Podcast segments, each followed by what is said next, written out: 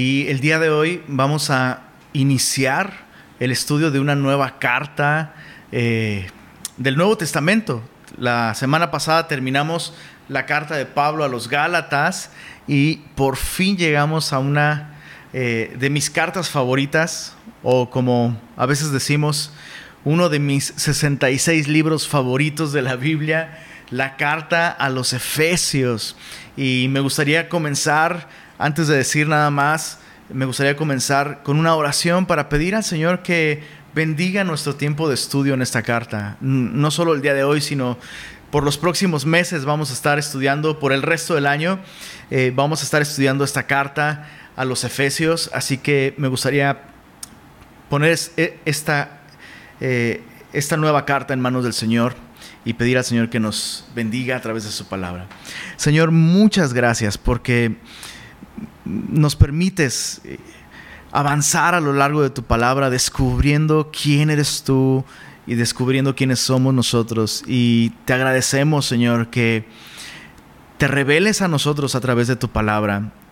Y te damos gracias por todo lo que hasta el día de hoy nos has hablado como congregación nos has, nos has hablado tanto, Señor, y estamos expectantes y deseosos de que sigas revelándote a nosotros a través de tu palabra. Así que queremos poner delante de ti eh, este estudio en la carta a los Efesios, no solo el día de hoy, Señor, te pedimos que durante los próximos meses tú alumbres los ojos de nuestro entendimiento, Señor, para poder ver con claridad todo lo que tú quieres mostrarnos a través de esta carta. Y pedimos esto en el nombre de Jesús. Amén. Muy bien, el día de hoy solo vamos a tener una introducción en esta carta. Eh, déjame, déjame platicarte esto que, estaba pensando mientras meditaba qué tanto íbamos a estudiar el día de hoy. Eh, me encanta, me encanta asar carne en el asador. Me encanta hacer carne asada. Y uno de mis cortes favoritos, o bueno, no necesariamente los cortes, pero me encanta hacer cortes gruesos, ¿no? Eh, una buena aguja norteña de dos pulgadas y media o de tres pulgadas, ¿no? Y, es, maravilloso porque eh, la carne queda súper jugosa, súper eh, súper rica, pero cuando sacas la carne del asador, cuando haces un corte tan grueso, lo que tienes que hacer es eh, dejar reposar la carne por unos 8 a 15 minutos. La envuelves en papel aluminio, la dejas reposar y esto es para que la carne no pierda su jugosidad. Y entonces, ya que dejaste reposar la carne, eh, pues la sacas, la presentas el corte y haces la primera rebanada con un buen cuchillo. Rebanas toda esa pieza la fileteas así bonito, empiezas delgaditas y cada quien se sirve. Entonces lo que vamos a hacer el día de hoy no es entrar como tal al estudio de la carta, sino eh, hacer el primer corte, presentarte el corte y, y dejarlo reposar durante esta semana. Lo que quisiera es crear este apetito y esta expectativa de todo lo que Dios nos, nos, quiere, nos quiere enseñar a través de esta carta. La carta a los Efesios es una carta muy, muy importante. Yo sé que solemos decir eso con mucha frecuencia con cada libro de la Biblia y es cierto, cada libro de la Biblia es importante, si no, no estuviera allí. Pero eh, en especial eh, las características de la carta a, los Efesios la, hace una carta de mucho valor para la doctrina cristiana. De hecho, algunos comentarios de grandes teólogos y comentaristas bíblicos sobre esta carta son los siguientes. Samuel Taylor dijo eh, sobre la carta a los Efesios, cito, la composición más divina del hombre. A. S. Peak dijo, es la, quinta esencia del paulinismo. Escucha esta otra. Edgar J. Godspeed dijo una gran rapsodia acerca del valor de la salvación cristiana. Y probablemente mis dos favoritas son las siguientes. F.F. F. Bruce dijo lo siguiente sobre la carta de los Efesios. Es la piedra culminante en la masiva estructura de la enseñanza de Pablo. Y no podía faltar una cita de William Berkeley sobre esta carta. Él dijo, es la reina de todas las epístolas. Y vaya que sí. Vaya que sí. Es una carta de tan solo seis capítulos, pero el tema que aborda en, esta carta Pablo y las razones por las que aborda este tema y las personas a quienes está dirigida hacen de esta carta una carta única. Em, si pudiéramos ponerle un título a esta carta, de entre muchos que podríamos ponerle, hemos escogido ponerle las riquezas de su gracia, porque esta carta es como un es como un estado de cuenta que además viene con indicaciones sobre cómo sacar el máximo provecho de este estado de cuenta. Eh, eh, esta carta es, es de alguna manera eso, como el estado de cuenta espiritual del cristiano. Y, y en esta carta se nos muestra que tú y yo, como cristianos, aquellos que hemos puesto nuestra confianza en Cristo, tenemos una posición y acceso a una riqueza espiritual incalculable. Por lo tanto, eh, nosotros como cristianos deberíamos de poder vivir la vida más holgada y lujosa espiritualmente hablando. Entonces, eh, esta carta, repito, tiene seis capítulos y eh, los primeros tres capítulos tratan sobre doctrina y nos muestran nuestra posición en Cristo y los últimos tres capítulos de esta carta tratan sobre experiencia cristiana o dicho de otra manera, cómo deberíamos vivir a la luz de quienes somos en Cristo Jesús. Pero leamos los primeros dos versículos de esta carta para más o menos captar esta, esta perspectiva que Pablo usa de posición y experiencia cristiana. Mira, Efesios capítulo 1, versos 1 y 2 dice así, Pablo, apóstol de Jesucristo por la voluntad de Dios. Dicho sea de paso, en esta carta como en ninguna otra, vemos de un modo muy acentuado la soberanía de Dios, la voluntad, la buena voluntad de Dios para con los hombres. Y Pablo es un ejemplo de esto. Pablo es este judío de trasfondo fariseo que odiaba la doctrina cristiana, odiaba el cristianismo y odiaba a los cristianos y en este celo religioso por sus costumbres, por defender su justicia propia. Claro, Pablo había vivido toda su vida esforzándose de un modo asombroso por cumplir todas las leyes del Antiguo Testamento. Y entonces de pronto aparece esta doctrina y estos cristianos que dicen, no, no necesitas guardar absolutamente nada para obtener el favor de Dios. De hecho, em, no puedes obtener el favor de Dios en base a tus propios esfuerzos. Tienes que confiar en Jesús.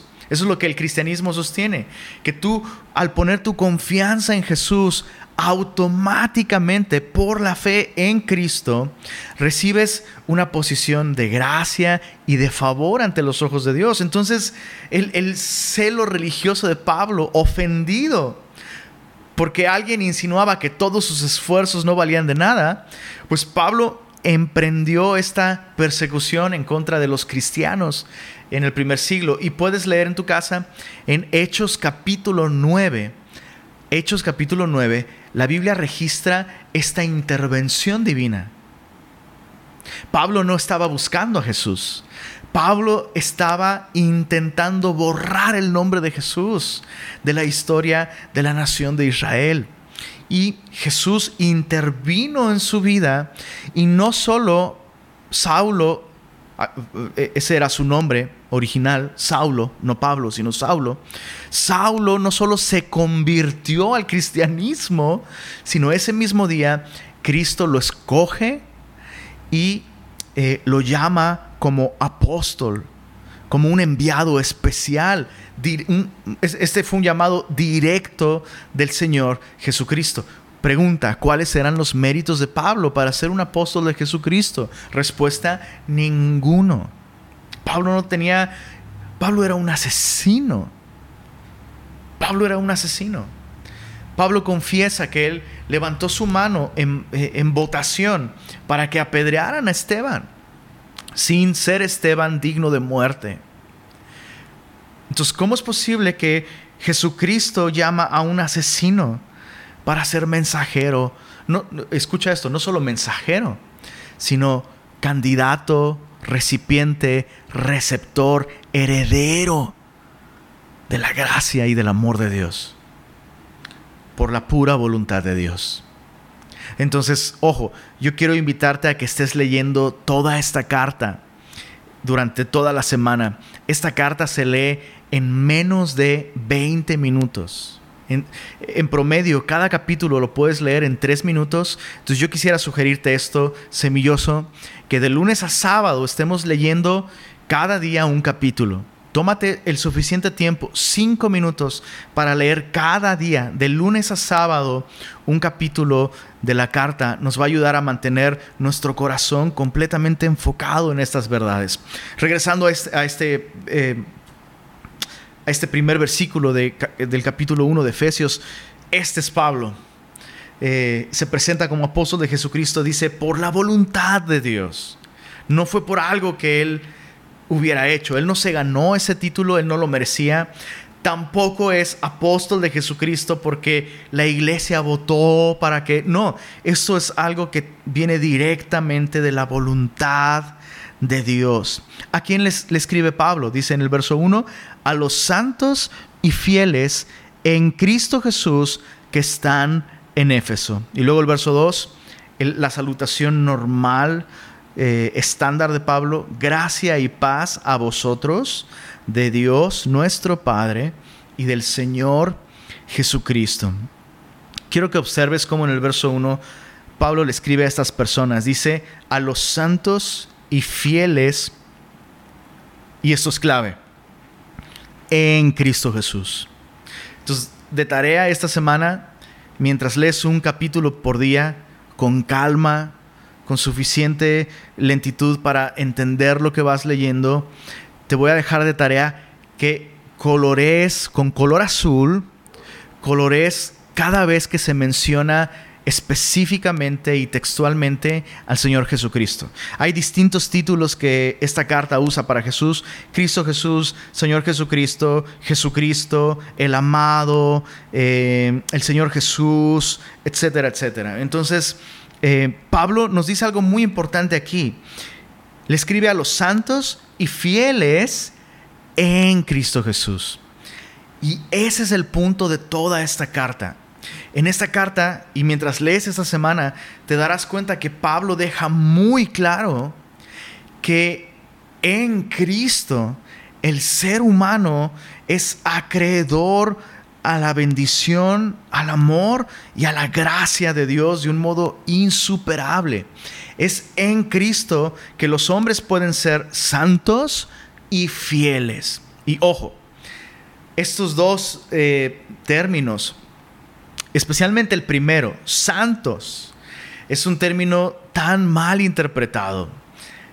Probablemente si yo te digo que algo es santo, o si yo te digo que pienses en un santo, sobre todo si eres latino, especialmente si eres mexicano, vas a pensar en una de dos cosas. En una estatuilla de un hombre ya muerto, con túnica, un halo en la cabeza y que ha sido canonizado porque vivió una vida aparentemente con una moralidad impecable e hizo por lo menos dos milagros o actos sobrenaturales. Eh, la otra cosa que puede venir a tu mente cuando leemos la palabra santo, probablemente piensas en el enmascarado de plata. Pero la Biblia no está hablando de ninguna de estas dos cosas.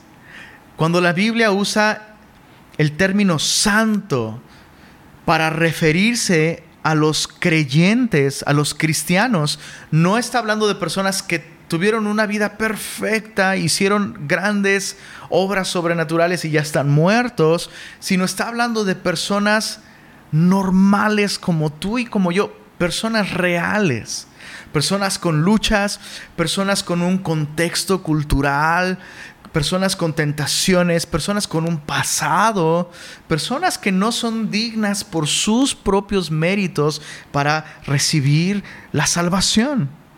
Me gusta, eh, me gusta como, lo dice el comentarista bíblico Scofield. Él dice, en el Nuevo Testamento, un santo no es una persona sin pecado, sino un pecador que ha sido salvado. Entonces, ojo, esta palabra santo, que en su idioma original significa sencillamente apartado, es eso. Simplemente significa apartado. Apartado por Dios y apartados para Dios. Eso es lo que es en esencia un cristiano. Cuando un cristiano ha puesto su confianza en Jesús, ese acto de confianza en Jesús coloca a esa persona en una posición especial de favor delante de Dios. Y en ese momento, es una cuestión, quiero insistir, es una cuestión de posición, ¿ok? La posición del hombre ante los ojos de Dios sin Cristo es que el hombre está en problemas con Dios. Porque todos nosotros somos pecadores, absolutamente todos. Entonces el hombre, por sus propios méritos, se encuentra en una posición de juicio ante los ojos de Dios.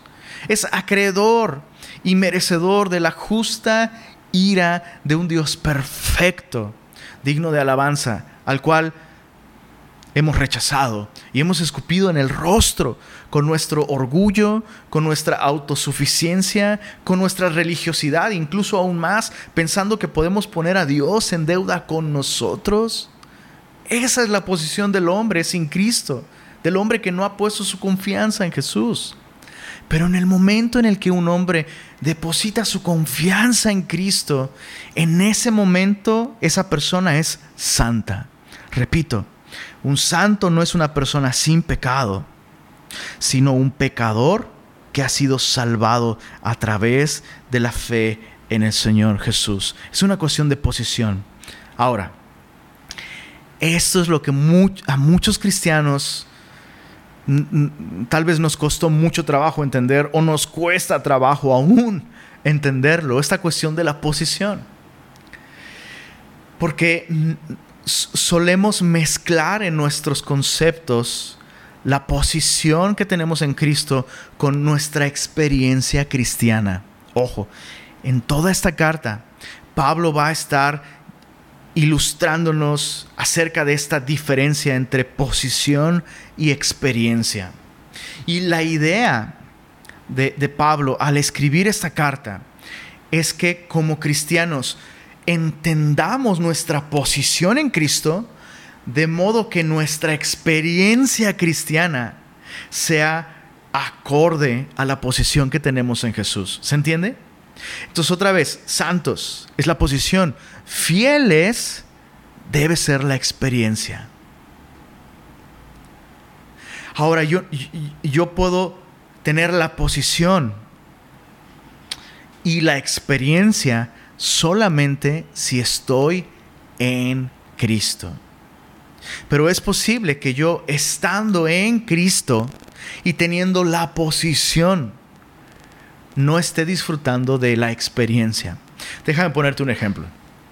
Creo que ya conté alguna vez esta anécdota, pero hace, si mal no recuerdo, fue el año pasado, eh, María del Sol, que es, que es, nuestra preciosa hermana en Cristo, es, dicho sea de paso, por si no lo sabías, es la primera oveja en semilla de mostaza. Ella fue la primera oveja de semilla de mostaza cuando el pastor Héctor Hermosillo eh, comenzó, comenzó esta iglesia. Y eh, bueno, es nuestra hermana en Cristo, es muy amada por nosotros, por mí, por mi familia. Y muy amablemente eh, María del Sol nos invita a sus conciertos, a mi esposa y a mí, cuando ella visita la ciudad de Monterrey. Y híjole, mi esposa se pone feliz, eh, yo disfruto mucho también ese tiempo. Y, María del Sol muy amablemente, incluso eh, en algunas ocasiones nos ha dado boletos para invitar a algunos amigos. Entonces, la última vez que, que María del Sol vino a la ciudad de Monterrey, pues hubo por ahí un pequeño malentendido, no nos comunicamos del todo bien, algo pasó. El punto es que mi esposa y yo habíamos entendido que en esta ocasión solamente nos iba a dar dos boletos, es decir, para ella y para mí, para mi esposa y para mí. Pero lo que realmente quería decir María es que solo nos iba a dar dos boletos extra. Entonces nosotros mm, habíamos entendido que solo ella y yo, mi esposa y yo, podríamos ir, ir a este concierto. Eh, y entonces ahí llegó la noche del concierto, fuimos a taquilla, este, pues nos dejaron unos boletos a nombre de Lenin Gutiérrez, la verdad. Nos dan, nos dan el sobre, vamos a la entrada y entonces a la taquilla, perdón, sí, a la entrada. Entonces sacamos los boletos del sobre y resulta que hay cuatro, cuatro boletos, ¿no? Y los boletos ¿Cómo, ¿Cómo, te lo explico? O sea, no había una mejor posición que la que nosotros habíamos recibido gracias a esos boletos. O sea, eh, eh, estábamos a nivel de escenario a, ¿qué te gusta? 6, 8 metros del escenario. O sea, insuperable. Entonces vimos esos cuatro boletos y fue como, oh, ¿a quién le hablamos? Híjole, pero ya va a empezar el concierto y no van a llegar a tiempo. híjole, ¿sabes qué? Hay que dárselos a alguien aquí. Y, mi esposa y yo, neta, lo veíamos como hasta, hasta como una oportunidad para hablarles a otros de Cristo, ¿sabes? O sea, como, oye, mira, o sea, te voy a dar una posición, una posición insuperable. Intentamos regalarle el boleto a una, dos, tres, cuatro personas distintas. O sea, hicimos cuatro intentos, por lo menos, cuatro intentos. Y no ahora sí que no se dejaban bendecir. no recibían, no recibían este regalo que les daba una posición, que les iba a dar una experiencia insuperable en ese concierto. Y recuerdo que, recuerdo que a, unas, eh, a unas señoras ya mayores, especialmente les dije, a ver, mírenme, muéstreme cuál es su, muéstrame su, su, cuál es su asiento. O sea, estaban hasta arriba, bien lejos. Le, estoy, le muestro yo el boleto, o sea, mire la zona en la que estamos, va a estar aquí. Y, y su respuesta fue, ah, no, no, no, no, porque estos boletos los compré yo. Y fue como, señora, pero... O sea, va a tener una experiencia mejor si recibe esta posición así de agrapa, por gracia. Su respuesta fue, Nel Pastel, pero con acento norteño. Es lo mismo que nos pasa a nosotros como cristianos muchas veces. Cristo ya pagó para nosotros un lugar de favor y de misericordia y de gracia delante de nuestro Padre Celestial. Y nosotros insistimos en entrar a esa relación con Dios en base a lo que conseguimos con nuestros propios recursos. Y por eso hay muchos cristianos que viven una vida cristiana de gradas. una vida cristiana que no refleja em, lo que Dios quisiera hacer en nuestras vidas. Para comprender un poquito más esta posición que tenemos en Cristo, quiero que observemos algunos versículos aquí en la carta a los Efesios. Recuerda que estamos viendo los versos 1 y 2 del capítulo 1 a manera de introducción nada más. Efesios capítulo 1 dice en el verso 7, en quien tenemos redención por su sangre, el perdón de pecados según las riquezas de su gracia este perdón que recibimos en Cristo, no lo recibimos en base a nuestro nivel de arrepentimiento, en base a nuestro nivel de teología, en base a nuestro nivel de buenas obras, en base a nuestra cantidad o litros de lágrimas que derramamos, no. Tenemos redención por su sangre, el perdón de pecados según las riquezas de su gracia. En el capítulo 1, verso 11, en él asimismo tuvimos herencia. Subraya esta palabra, herencia. En el capítulo 1, verso 14, que es las arras de nuestra herencia, hablando del Espíritu Santo, hasta la redención de la posesión adquirida. Capítulo 1, verso 18, alumbrando los ojos de vuestro entendimiento para que sepáis cuál es la esperanza que Él os ha llamado y cuáles las riquezas de la gloria de su herencia. Observa qué dice ahí. En los santos. Esta herencia ya ha sido depositada en nuestra cuenta en nuestra vida. Capítulo 2, verso 4. Pero Dios que es rico en misericordia, por su gran amor con que nos amó, aun estando nosotros muertos en, en pecados, nos dio vida juntamente con Cristo. Por gracia sois salvos y juntamente con Él nos resucitó. Y asimismo, chécate esto, nos hizo sentar, posición nos hizo sentar en los lugares celestiales con Cristo Jesús. ¿Recuerdas el ejemplo que te di hace un momento sobre el concierto y los boletos que María nos dio? Bueno, chécate eso. Por la fe en Cristo, posicionalmente, tengo la misma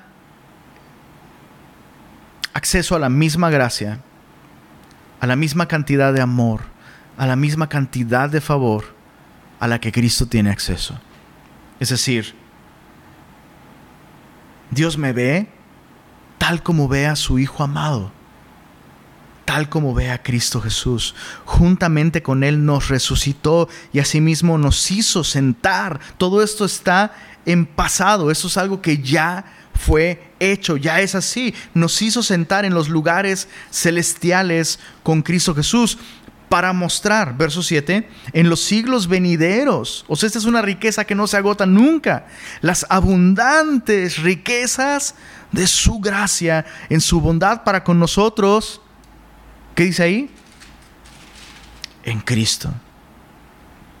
Te quisiera dejar de tarea que en el resto de la semana estés subrayando con un color específico. Yo subrayé con amarillo todas las referencias a riqueza, a herencia eh, que se mencionan en esta carta. Pero ya te puedes dar cuenta de esto.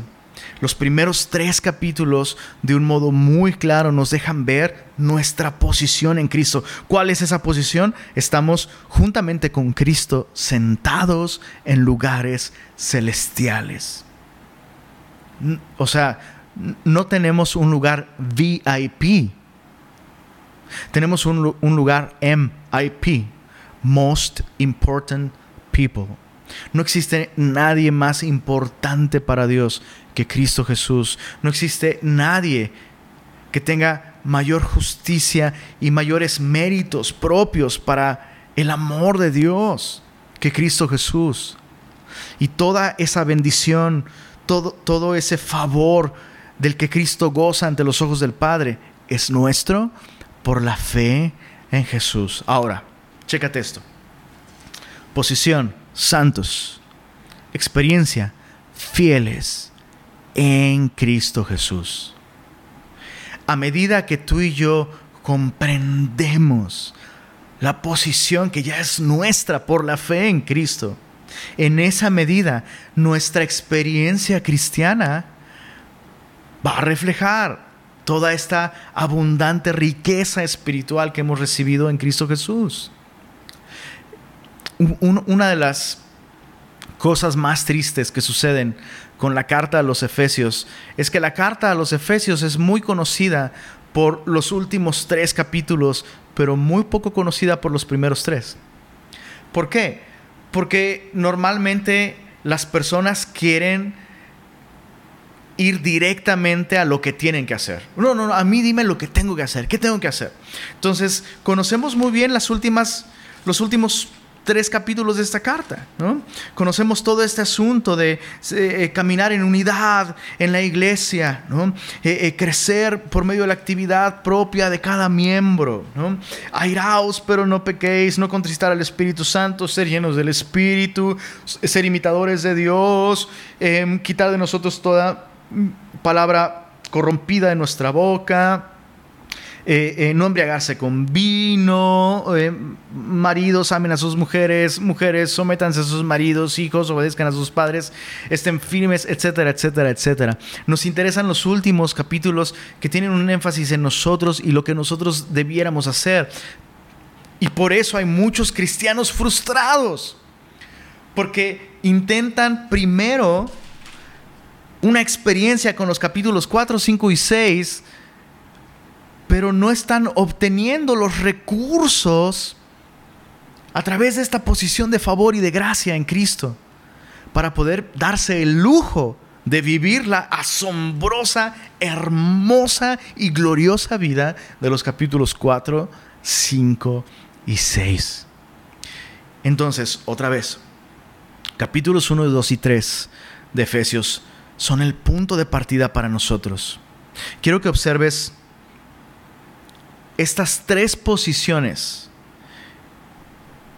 o estas tres posturas, mejor dicho, que la carta a los Efesios menciona acerca de nosotros. Ya vimos la primera en el capítulo 2, en el verso 6 dice, juntamente con Él nos resucitó, eso es con Cristo, y nos hizo sentar en los lugares celestiales con Cristo Jesús. Ese es el punto de partida de la vida cristiana, estar sentados juntamente con Cristo por medio de la fe en Él. La siguiente postura, vemos en Efesios capítulo 4 un llamado a andar. Efesios 4, verso 1 dice, yo pues preso en el Señor, Pablo escribió esta carta desde la prisión, eh, es una de las cartas de la prisión, em, junto con Colosenses y, y Filipenses y Filemón. Yo pues preso en el Señor, os ruego que andéis como es digno de la vocación con que fuisteis llamados. Observa ese pues. Yo pues preso en el Señor, os ruego que andéis como es digno de la vocación. Pero Pablo no llega a este os ruego sin primero mostrarnos el estado de cuenta espiritual que tú y yo tenemos. Somos coherederos juntamente con Cristo. Estamos sentados en lugares celestiales ante los ojos de Dios. Gozamos del mismo favor, de la misma gracia y el mismo amor del que Cristo goza. ¿Qué pues? Dice Pablo os ruego que andéis como es digno de la vocación con que fuisteis llamados. Verso 17 del capítulo 4. Esto pues digo y requiero en el Señor, ya no andéis como los otros gentiles. Sigue hablando de, nuestro andar. Y en el capítulo 6, en el verso 11, del verso 11 al final, dice, vestíos, podemos leer desde el verso 10, Efesios 6:10, por lo demás, hermanos míos, fortaleceos en el Señor y en el poder de su fuerza. Vestíos de toda la armadura de Dios para que podáis estar firmes contra las acechanzas del diablo. Se menciona esta posición de firmeza otras dos veces por lo menos en el resto del capítulo. Entonces mira, posición, sentados juntamente con Cristo en lugares celestiales. Estilo de vida, andar como es digno de la vocación con la que fuimos llamados. Y finalmente, firmeza, fortalecidos en el Señor, en el Señor y en el poder de su fuerza. Hay muchísimas cosas más que podríamos decir sobre, sobre la carta a los Efesios. Solo, em, solo vale, vale la pena mencionar esta última cosa. Hemos dicho que como iglesia vamos a estar leyendo un capítulo por día de lunes a sábado. De lunes a sábado. Esto nos va a permitir leer la carta a los Efesios una vez a la semana de un modo consciente, de un modo pausado, inspiracional, observando, haciendo preguntas, meditando, pero mucho más importante, creyendo, orando y viviendo lo que Dios nos va mostrando. Pablo sabe que nosotros como cristianos no necesitamos solamente información, leer esta carta todos los días fielmente, sin tener comunión con Dios a través de Jesús, sin depender del poder del Espíritu Santo, el cual ya mora en nosotros como parte de estos beneficios de estar en Cristo. Eso solo nos va a llenar de información, pero no va a transformar nuestra vida. Y llama mucho la atención que en esta primera sección, capítulos 1 al 3, sección doctrinal, que tiene que ver con esta posición vertical, esta dirección vertical, nuestra relación con Dios, nuestra posición en Cristo, Pablo incluye dos de las oraciones más importantes escritas por la pluma del apóstol. La primera oración que Pablo hace en esta sección es una oración pidiendo iluminación. Capítulo 1 de Efesios dice el verso 15, por esta causa también yo, habiendo oído de vuestra fe en el Señor Jesús y de vuestro amor para con todos los santos, no ceso de, de, dar gracias por vosotros, haciendo memoria de vosotros en mis oraciones, para que el Dios de nuestro Señor Jesucristo, el Padre de Gloria, os dé espíritu de sabiduría y de revelación en el conocimiento de Él, alumbrando los ojos de vuestro entendimiento, para que sepáis cuál es la esperanza a que Él os ha llamado y cuáles las riquezas de la gloria de su herencia en los santos. Entonces, cada semana, cada día mientras estamos leyendo esta carta, hagamos nuestra esta oración. Señor, abre los ojos de mi entendimiento, alumbra los ojos de mi entendimiento, dame sabiduría espiritual para conocerte, conocer la esperanza a la que me has llamado y saber cuáles son las riquezas que ya son mías en Cristo y por lo que Cristo hizo. Su primera oración, oración por iluminación, que nuestros ojos sean alumbrados con entendimiento. Segunda oración, es una oración en, la que Pablo pide capacidad o potencia. Porque no basta ver y entender lo que tenemos, necesitamos el poder, la energía del Espíritu para vivir esta vida espiritualmente desbordante y lujosa que Cristo compró para nosotros.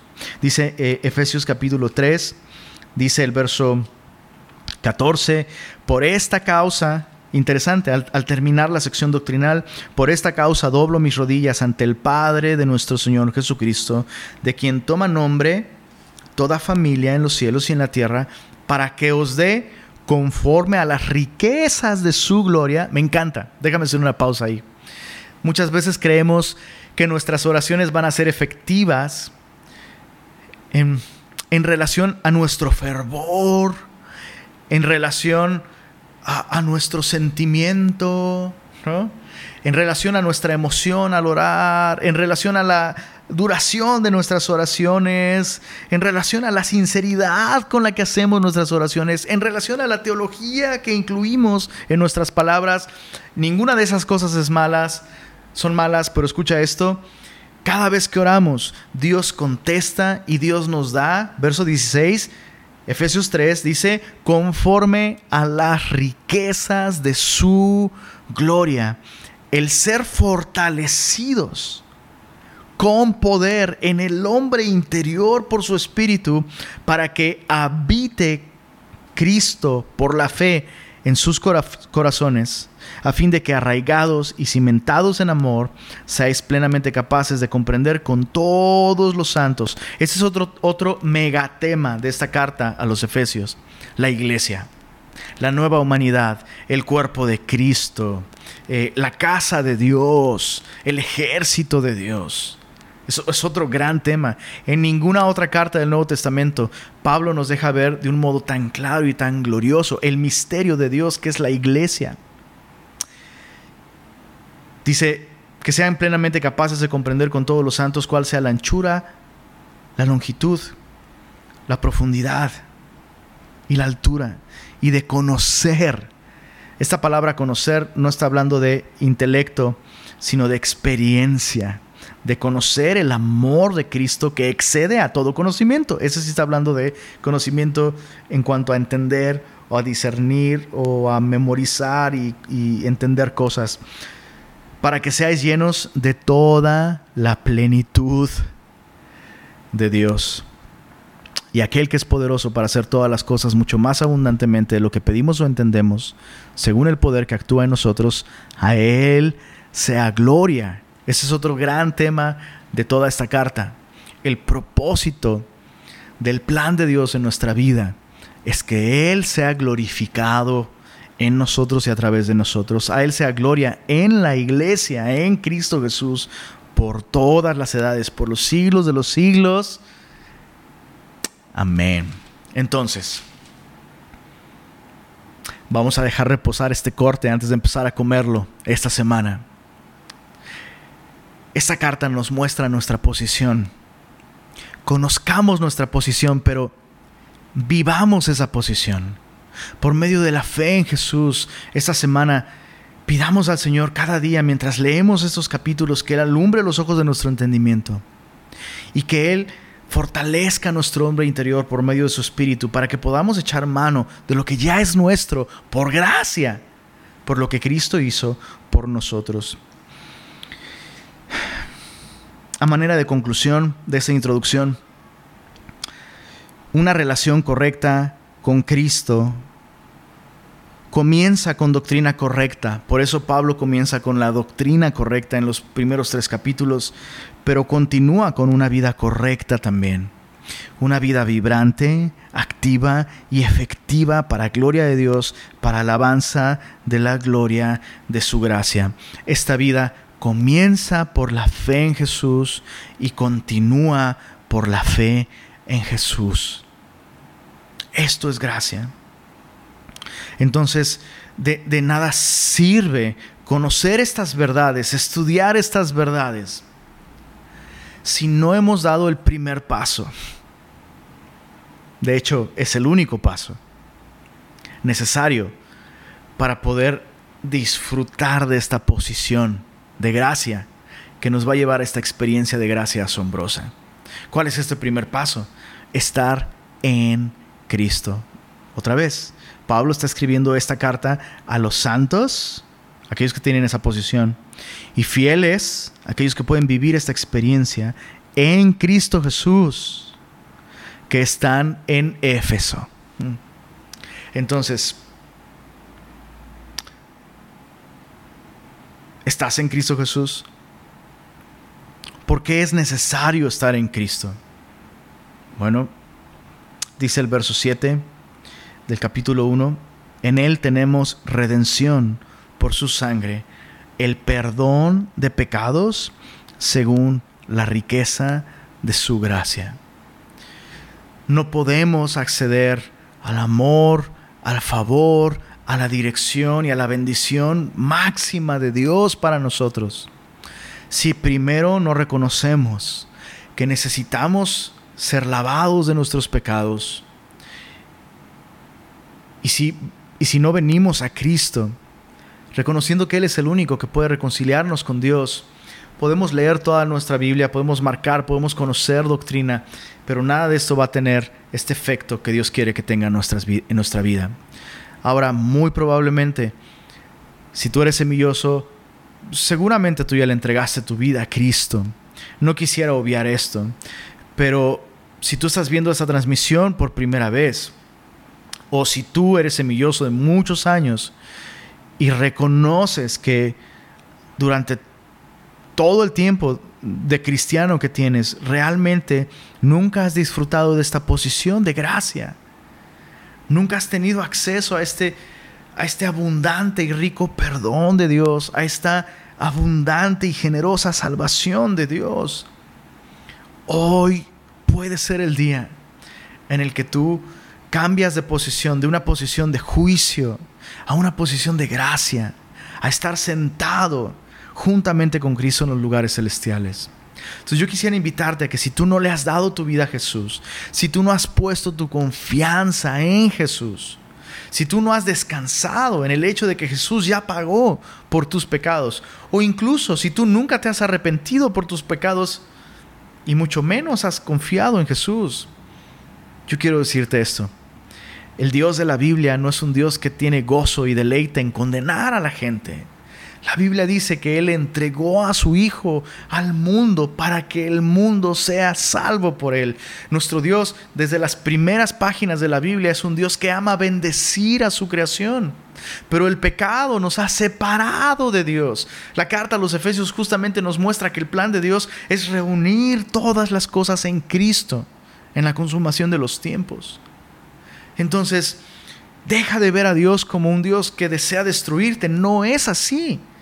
Dios en su bondad y en su misericordia. Mira capítulo 1 de Efesios, verso 3. Bendito sea el Dios y Padre de nuestro Señor Jesucristo, que nos bendijo con toda bendición espiritual en los lugares celestiales en Cristo.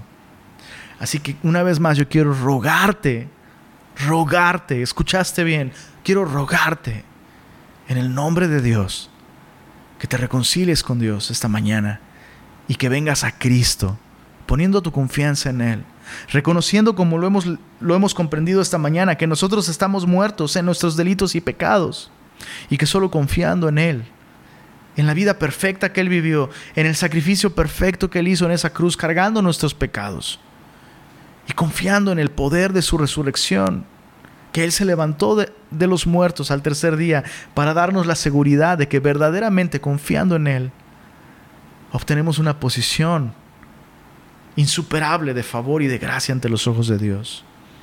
Dale tu vida a Jesús, pon tu confianza en Jesús esta mañana. Quisiera hacer una oración para guiarte. Dios bendito, esta mañana yo reconozco que por mí mismo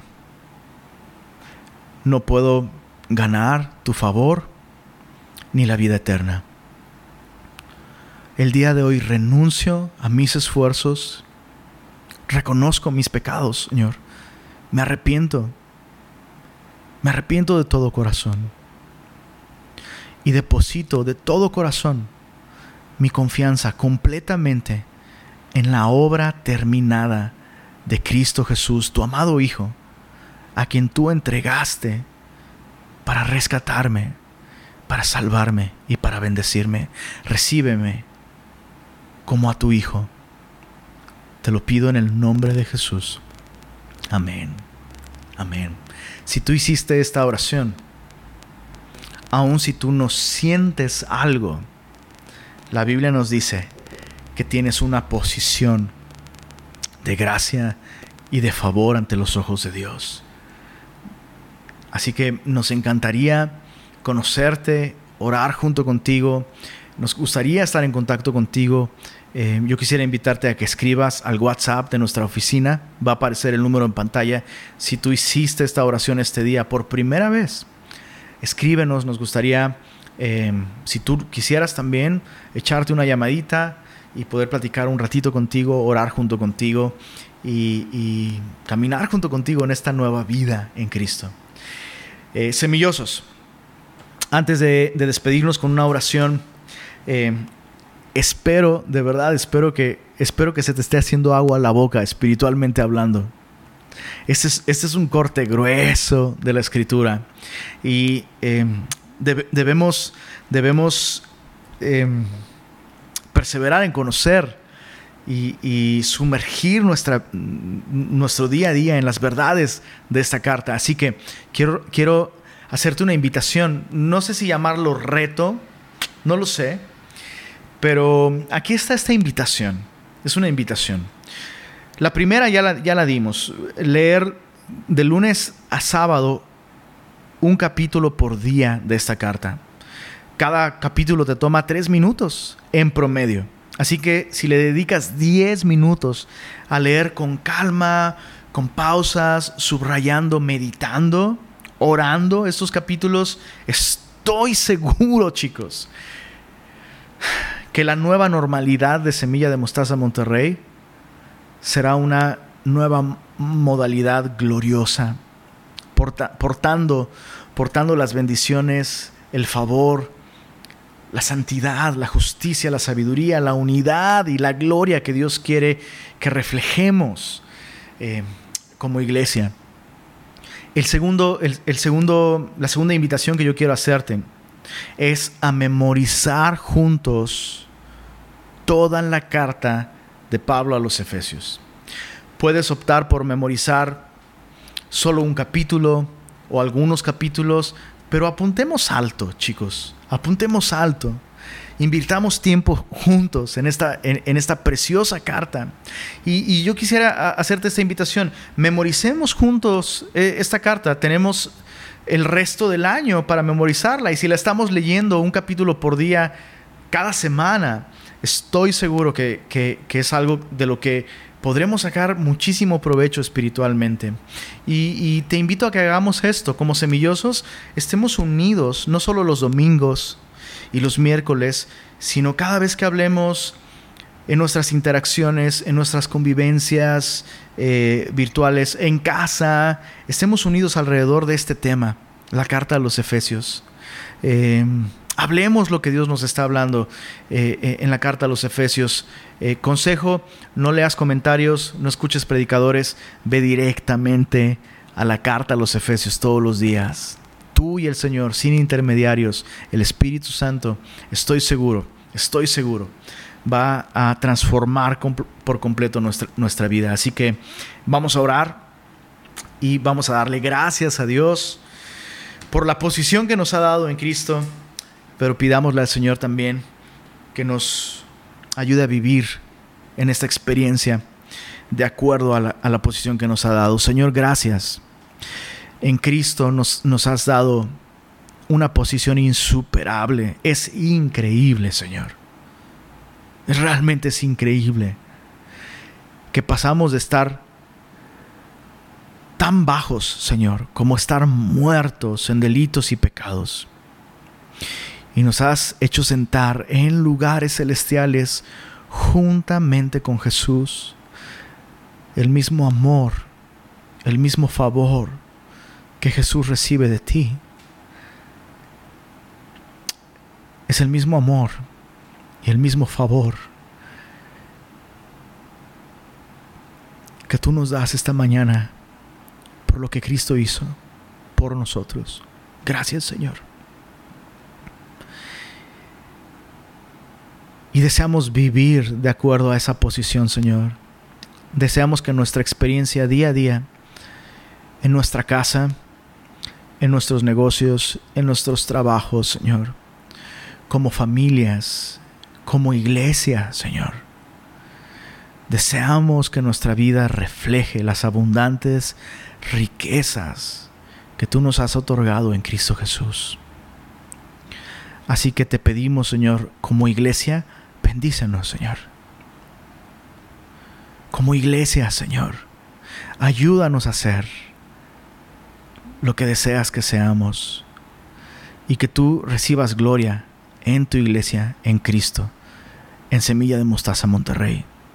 Y pedimos esto para tu gloria en el nombre de Jesús. Amén.